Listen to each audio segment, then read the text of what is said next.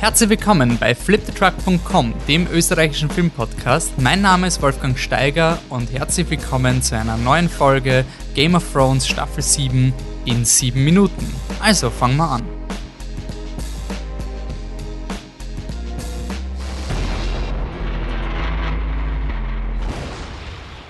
Ja, wie immer habe ich eine selbst auferlegte Zeit von sieben Minuten Game of Thrones, damit ich euch den wöchentlichen Game of Thrones Fix geben kann.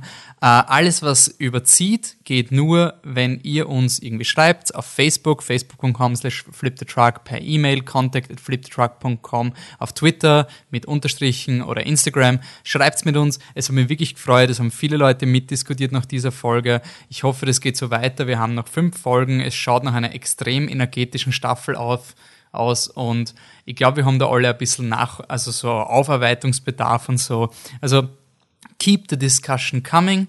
Ich starte jetzt mit meinen sieben Minuten, danach gehe ich auf eure Punkte ein und dann wieder mal wie immer, das ist keine Recap, dafür ist nicht genug Zeit. Ich erkläre nur meine Eindrücke. Und wie immer auch noch Spoilerwarnung für Game of Thrones Staffel 7, Folge 2, Stormborn. Okay, also wir starten jetzt gleich mit der Tatsache, dass Game of Thrones gerade ein bisschen zu den Avengers wird. Ähm, die Melisandre ist jetzt bei der Danny, die findet Fundamentalisten ohnehin leibern und sagt, ja, das hat schon einmal ganz gut funktioniert und du, Priesterin, bist fundamentalistisch genug, wieso nicht, unterstütz mich. Äh, habe mich ein bisschen enttäuscht, aber der goes unsere Diskussionen, die wir gehabt haben vor der Season, dass die Melisandre vielleicht ein bisschen differenzierter wird. Sie dürfte noch immer auf dem Lord of Light Hype sein. Ähm, was ich gemeint habe mit Game of Thrones Avengers, der John kommt jetzt auch zur Danny wahrscheinlich in der nächsten Folge. Und das ist schon irgendwie ein ziemlich arger Payoff. Wir haben jetzt irgendwie diese ganzen Plotlines konvergieren gerade und das ist noch immer ein bisschen surreal, dass das jetzt wirklich endlich passiert. Speaking of John, kann er bitte endlich der Sansa sagen, was er plant und das nicht immer in aller Öffentlichkeit ausdiskutieren? Ich finde jetzt, ich muss da echt die Sansa in Schutz nehmen. Ich finde, es ist voll natürlich, dass sie ihm widerspricht in der Öffentlichkeit, wenn er es vorher nicht mit ihr plant. Also wenn er immer erst vor dem Gremium ihr sagt, was sein Plan ist, dann muss er echt damit rechnen, dass sie widerspricht. Go Sansa, finde ich super. Uh, Littlefinger steht noch immer in der gleichen Ecke wie vorher. Ich habe mir echt überlegt, ob Aiden Gillen einfach einen Drehtag gehabt hat, wo er in dieser Ecke gestanden ist und mehrere Reaction-Shots für die ganze Staffel gedreht hat. Ähm, Interessanterweise John und Littlefinger haben eine Szene gehabt, wo ihr eigentlich geglaubt habt, dass der Rhaegar Targaryen, der wahrscheinlich Vater von Jon Snow erwähnt wird, der ist noch nicht erwähnt worden. Es ist noch gar nichts mit Jon Snows Mutter oder sowas gekommen. Es ist wirklich die Frage, ob das diese Staffel noch vorkommt oder ob das erst in Staffel 8 kommt, weil noch keine einzige Erwähnung von Rhaegar Targaryen. Also das interessiert mich wirklich, warum das irgendwie jetzt nicht kommt. Und was man, was man wirklich sagen muss, was ich eben gemeint habe mit diesem Konvergieren, es ist jetzt ein Gamechanger im Sinne von, die Drachen sind jetzt militärisch, werden eingesetzt. Und ich habe super gefunden, eben fürs Balancing, dass die Cersei in dieser Folge wirklich ein legitimes Argument gegen die Danny hat. Sie hat diese Lanze, die wahrscheinlich Joffrey stolz gemacht hätte. Es ist ein riesiger, riesige Armbrust. Ähm, Hobbit inspiriert wahrscheinlich. Aber das finde ich macht die Cersei ein bisschen glaubwürdiger, dass sie wirklich etwas gegen die Danny in der Hand hat.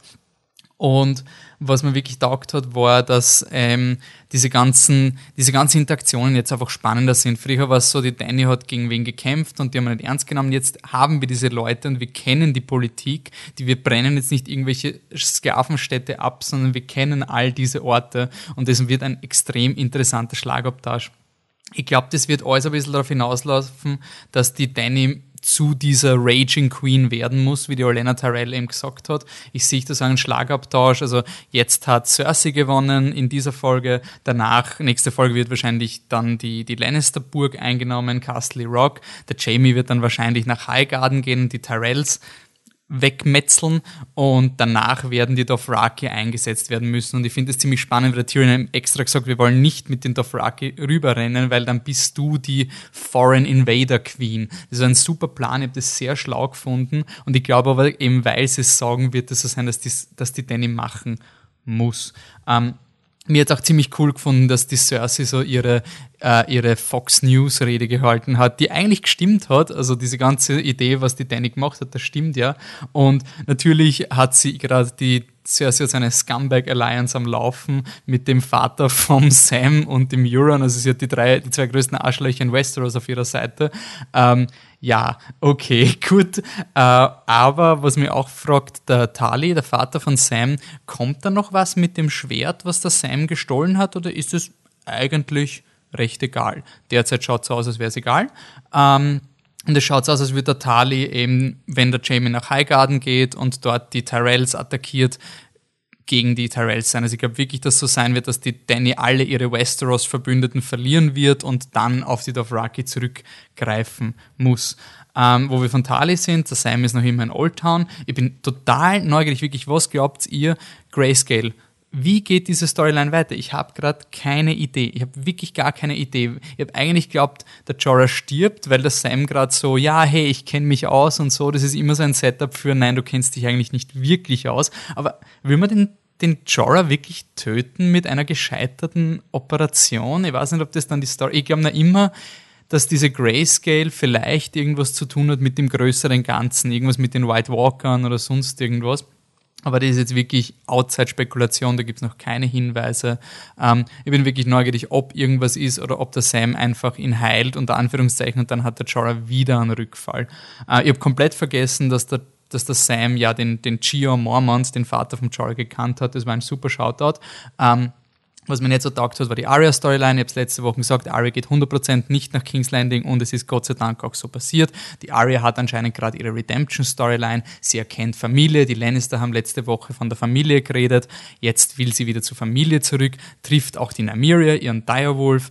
Äh, was ich an sich ganz gut gefunden habe, also es ist wieder so, das taugt mir sehr an Game of Thrones, dass sie nicht einfach diesen Direwolf rausschmeißen und dann, oh mein Gott, Nymeria, ich liebe dich so sehr und wir sind vereint dieses, dieser Moment wird kommen, auf den warten Buchleser ja schon seit Jahren, seit dem ersten Buch und Serienschauer seit der ersten, seit der zweiten Folge, seit die Nymeria nicht mehr da ist.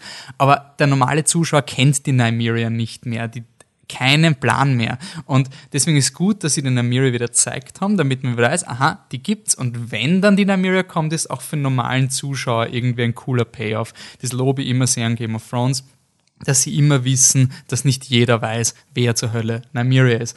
Und dann kommen wir zum Ende. Wir haben da ein ziemlich fettes Gemetzel mit den Greyjoys gehabt. Ich habe es eh vermutet, dass es irgendwie kommen wird, dass die dass die Danny jetzt ziemlich auf die Goschen fallen wird. Es war eine absolute Niederlage der Greyjoys. Haus Martell ist quasi ausgerottet worden. Niemand wird den Sand Snakes hinterher trauern. Ähm, ich habe es auch sehr gut gefunden. Es war wieder logische Verwendung von Storylines, weil das Gift, was der Euron versprochen hat, war nicht der Tyrion, was unwahrscheinlich gewesen ist, aber es hat trotzdem einen persönlichen Grund für die Cersei, weil es ist die Frau, die die Tochter von ihr umgebracht hat. Und ich bin mir ziemlich sicher, dass nächste Woche die Cersei die Tochter vor den Augen von der Ilaria Sand umbringen wird, bevor die Ilaria Sand vom Mountain umgebracht wird, so als Oberyn-Sache. Ähm, ja, und das haben wir eigentlich ziemlich taugt und die Fion-Szene habe ich ziemlich, ziemlich intensiv gefunden. Also ich hätte nicht geglaubt, dass der Fion, ich hätte eigentlich geglaubt, sie machen es ziemlich leicht und machen so, dass der Fion einfach vom Boot fliegt, aber dass er wirklich bewusst runterspringt, das hat mich sehr, sehr überrascht. Und damit sind meine sieben Minuten schon vorbei. Das ist, wie gesagt, nicht sehr viel Zeit. Und Gott sei Dank habt ihr auf Facebook einiges geschrieben, damit ich noch ein bisschen überziehen kann, weil ich finde schon, dass es eine sehr, sehr, sehr diskussionswerte ähm, Folge war und ich glaube, ihr habt da irgendwie auch zugestimmt. Ich muss nur meine Notizen irgendwie finden, weil das habe ich jetzt nicht geöffnet aus irgendeinem Grund. Okay, dann fangen wir an. Die Ines hat uns geschrieben. Ähm, außerdem mochte ich die Mischung aus Politik, Battle Scenes und dann doch zum Glück noch ein paar emotionalen Momenten. Aria mit Schattenwolf und schon vorher beim Pie-Essen. Also Hot Pie ist wieder da gewesen.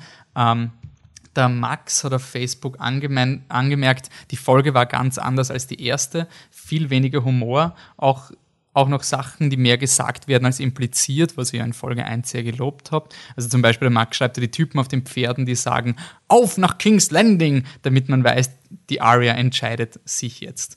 Und eben diese, diese Szenen, also dieses, dieses, warum es plötzlich anders war, wieso es sich anders anfühlt, ähm, ich glaube, das liegt einfach aus, aufgrund der Tatsache, dass es ein anderer Regisseur war. Es war Mark Mylord, hat jetzt Regie geführt und Brian Cogman hat das Drehbuch geschrieben. Ähm, Mark Mylord hat die zwei schwächeren Folgen der letzten Staffel gemacht. Das waren diese Aria wird in den Bauch gestochen Folgen. Ähm, ich komme dann noch zurück, wenn wir dann über die Action-Szenen reden, aber was der Max eben gemeint hat, eben mit diesem es ist zu viel äh, irgendwie äh, so erklärt worden im Vergleich zu dem, was in Folge 1 sehr, sehr understated war. Ich glaube halt wirklich, dass es auch am, am anderen Autor liegt. Der, der Brian Cogman ist quasi der, der der Lexikonmeister der Game of Thrones Autoren. Also der hat alle Details und ich finde, das hat man in dieser in dieser Folge auch ziemlich gemerkt, also eben auch, was die Ines gemeint hat, diese Mischung aus Politik und Battle Scenes und so. Ähm, man hat in dieser Folge wirklich gemerkt, dass da jemand etwas schreibt, was er seit Jahren schreibt und sich auch auskennt. Also der ist wirklich ein Hard der Hardcore-Nerd, der kennt alle politischen Entscheidungen. Was mich so froh gemacht hat, war zum Beispiel, dass die ähm, Elaria und der Tyrion zumindest noch drüber reden, dass die Elaria ja ein Mädchen umgebracht hat. Ich habe mir eh gedacht, ja, die Elaria wird wahrscheinlich sterben, damit ist, ist dieser Konflikt quasi eh erledigt zwischen Tyrion und Elaria. Ich habe es cool gefunden, dass sie es zumindest noch angesprochen haben, so, hey, ihr habt seine Nichte umgebracht und ihr seid eigentlich ziemlich scheiße. Und nicht nur die Cersei hat Arschlochleute auf ihrer Seite und man kann jetzt wirklich diskutieren, ob der Tali so ein Arschloch ist, weil man seine Motivation war ja eh voll okay. Und dass eben die, die, diese ganze Politik, die da kommen ist, war halt irgendwie ziemlich cool, weil es einfach mehr Dynamik für die Cersei, äh, für die Danny gemacht hat. Es war jetzt nicht so die einfache Danny, es war jetzt nicht so, ja, alle sind auf ihrer Seite, sondern es gibt schon Komplikationen. Ähm, zu Vieren kommen wir noch, die ganze Ding. Äh, Matthias Meyer hat noch angemerkt, Editing, holy fuck, die, die Music war großartig. Dominik stimmt dazu, Editing und Musik sehr geil. Da muss man wirklich sagen, einer der besten, ich weiß nicht, was Game of Thrones dieses Jahr hat mit Editing, vielleicht wenn es irgendwie mehr Awards kriegen, aber die Übergänge, also der, der Matthias hat ein Foto auf Facebook gepostet, dieser Übergang von der der Sexszene mit der, der, der, der, der, oh Gott, der Natalie Emanuel, sie spielt die Missande und dem Grey Worm zum Sam, war super geil. Auch die Szene mit Jorah, die der, der Patrick legitim als schön grindig ähm, beschreibt. Äh, ja, das war ziemlich, ziemlich geil. Es hat wirklich Spaß gemacht. Äh, ich finde es voll angenehm. Und äh, ja, Game of Thrones hat dieses, diese Staffel irgendwas mit ekelhafte Szenen durch Schnitt mit Essen in Verbindung bringen. Weil es war jetzt mit Grayscale und äh, diesem Kuchen genau das Gleiche. Ähm, die, wo wir doch bei eher schlechteren Dingen sind, die Ines hat geschrieben, was ich weggelassen hätte, den komischen Kuss zwischen Yara und Elaria, war im Moment eine Bremse und ziemlich unmotiviert, so gerne ich Yara diesbezüglich sonst mag. Da bin ich voll auf deiner Seite, Ines. Also das ist für mich auch so eine Szene gewesen, wo ich mir gedacht habe, boah, können Sie bitte den Game of Thrones Dialog ein bisschen runtertakten. Es war wirklich so ein, ah, ich habe nur darauf gewartet, dass da jetzt endlich was dazwischen kommt. Ähm, ja, whatever. Ich, finde es unnötig. Ich, ich habe die Szene zum Beispiel zwischen, zwischen Grey Worm und, und Missande nicht unnötig empfunden. Ich habe die eigentlich sehr, sehr schön gefunden und ich bin einfach froh, dass die zwei Leute sie mögen. Ich glaube halt, dass die bald draufgehen werden. Ich fände es aber voll cool, wenn Game of Thrones das eine Pärchen hätte, was doch bis zum Schluss zusammenbleibt und überlebt. Ähm, ich muss noch schauen, bevor ich zum Battle komme, ob es noch irgendwas anderes gibt. Ähm, wie gesagt, der Max schreibt auch noch mit der Aria, die, die Ines hat es ja auch als sehr emotionale, ähm, als sehr emotionale Szene beschrieben. Äh, ich würde wirklich wissen, was der Sinn von Arias Storyline ist, weil ich wäre wirklich bereit, dass ich sage, ja, der Direwolf frisst jetzt die Aria, weil sie ist einfach so weit entfernt vom Haus Stark, dass sie nicht mal der eigene Direwolf erkennt. Ich weiß, das wäre unbeliebt gewesen, aber für mich das ist es gerade wirklich so eine Storyline. Bitte macht's endlich was draus, weil ich verliere langsam wirklich die Geduld mit dieser Figur und ich finde sie nicht cool. Ich bin kein Fan von ihr. Ich finde sie okay. Ich verstehe, was sie aussagen wollte, aber bitte bringt sie endlich vernünftig in die Geschichte. Ähm, Dominik merkt noch an, wie cool ist es eigentlich, dass der Council aus lauter Frauen besteht von der Danny und überhaupt sind alle Personen in Charge gerade Frauen, also wenn man Sansa zum Beispiel jetzt auch dazu nimmt stimmt es ja wirklich. Äh, ja, eigentlich schon ziemlich cool. Also ich habe das wirklich, wirklich cool gefunden. Es zeigt halt irgendwie auch, wie weit die Serie gekommen ist, weil diese ganze Taktikdiskussion, das hatten wir schon gehabt mit diesen ganzen Männergremien in Staffel 1. Ich finde es jetzt cool, dass die Frauen eben genau in der gleichen Situation sind. Ähm, ja, und jetzt kommen wir einfach mal zum Schluss, weil der ist am meisten diskutiert worden. Ähm, die Ines meint, bestes Battleship like ever, Evil Euron at his best. Irgendwie musste ich an den Joker in Dark Knight denken. Euron ist weitaus weniger differenziert, aber die Energie finde ich ähnlich. Ähm, ich finde es beeindruckend, ähm, wie sie es geschafft haben, den Euron so schnell aus nichts zu etablieren. Ich finde diesen, diesen ganzen Schluss aber eigentlich sehr cool gefunden. Das Einzige, was auch kritisiert worden ist, Dominik und Patrick waren keine Fans von der Schlachtszene. Der Max hat auch auf Facebook geschrieben, das ist eine Szene, wo, äh, warte, ich muss noch den genauen Wortlaut finden, ähm, Seeschlachten in der Dunkelheit zwischen dunkel angezogenen Leuten sind halt immer unübersichtlich, war aber, finde ich, super gelöst. Äh, Patrick und Max, äh, Patrick und Dominik hat es nicht so taugt. Was ich beeindruckend gefunden habe an der Szene war, Game of Thrones Seeschlachten sind so unsagbar teuer zu inszenieren und sie haben wirklich eigentlich überraschend viel rausgeholt für das wenige, was sie haben, weil sie im Endeffekt haben sie ein Set, sie haben dieses eine Schiff, was in jeder Szene vorkommt und sie haben es trotzdem geschafft, dass man um die Szene herum zumindest gesehen hat, da passiert was im Hintergrund. Ja, es war alles auf dem Schiff, weil mehr haben sie nicht so drehen können. Aber ich habe es irgendwie cool gefunden, dass sie aus diesem kleinen Set so viel Großes herausgeholt haben. Das hat mir ziemlich taugt. Äh, was auch ist vom Technischen, dass es irgendwie komisch war, die, die Szene, was mir aufgefallen ist, sobald die Sand Snakes angefangen haben zu kämpfen, war es einfach irgendwas. Der Schnitt war einfach so ADH, alle, nicht einmal Sekunden, weil die ganze Papp, Papp, Papp, da gibt es diesen Test, schnippst jedes Mal, wenn ein Schnitt kommt, bei dieser Szene unpackbar. Und ich frage mich, ob das mit den Schauspielerinnen von den Sand Snakes zusammenhängt, weil die halt keine Stuntmen sind. Aber das war in Staffel 5 genau das gleiche Problem mit der Action-Szene von ihnen, dass die Action-Szene, die Choreografie an sich voll okay war, aber der Schnitt war so irgendwas. Und auch in dieser Szene, ich finde es voll okay, wie sie sie gekämpft haben, dass sie den Euron teilweise verwundet haben, damit du zeigst, der Euron ist trotzdem noch viel schlimmer und selbst wenn man ihn verwundest, ist er einfach ein Tier. Also wie gesagt, diese Etablierung vom Euron habe ich super gefunden. Ich verstehe aber, dass die Leute meinen, es war jetzt nicht so toll. Ich habe es ziemlich emotional gefunden, verstehe voll den Kritikpunkt, dass das irgendwie nicht so gut war. Ich denke da halt auch, der Mark Mylert hat auch in Staffel 6 schon die Action-Szene nicht ganz so smooth gemacht. Da war diese Roboter-Verfolgung ähm, mit der Aria. Ja, das ist halt leider, ich meine, das ist TV und ich finde es schade, dass halt nicht jeder Regisseur so genial ist wie Miguel Sapochnik, der letztes Jahr Battle of the Bastards gemacht hat. Und Sapochnik führt dieses Jahr leider nicht Regie. Sehr, sehr bitter, aber zumindest Alan Taylor kommt nochmal vor dieses Jahr, also auf den können wir uns freuen, das wird hoffentlich gut. Ähm, ja, und was ich interessant gefunden habe, dass der Patrick eben geschrieben hat, ähm, Vieren ist mir so wurscht, die Story seiner Rettungsmission geht mir jetzt schon auf die Nerven.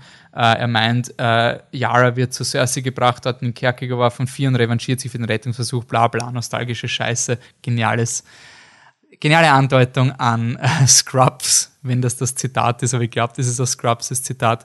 Ähm, ja, ich finde es, erst, erst einmal, ich war, wie gesagt, ich war wirklich überrascht, dass der Fian bewusst die Entscheidung trifft, nicht die Jahre zu retten. Das ist was, was ich immer liebe bei Mainstream Entertainment, weil es so selten passiert. Oftmals hast du, dass da der Held irgendwie ist, ja, er kämpft und dann ist der Euron so, also schaut man sich vor, also Awakens zum Beispiel an, die Ray gegen den Kylo Ren, sie sollte ihn eigentlich umbringen und plötzlich teilt sich der Boden und sie kann es halt nicht tun.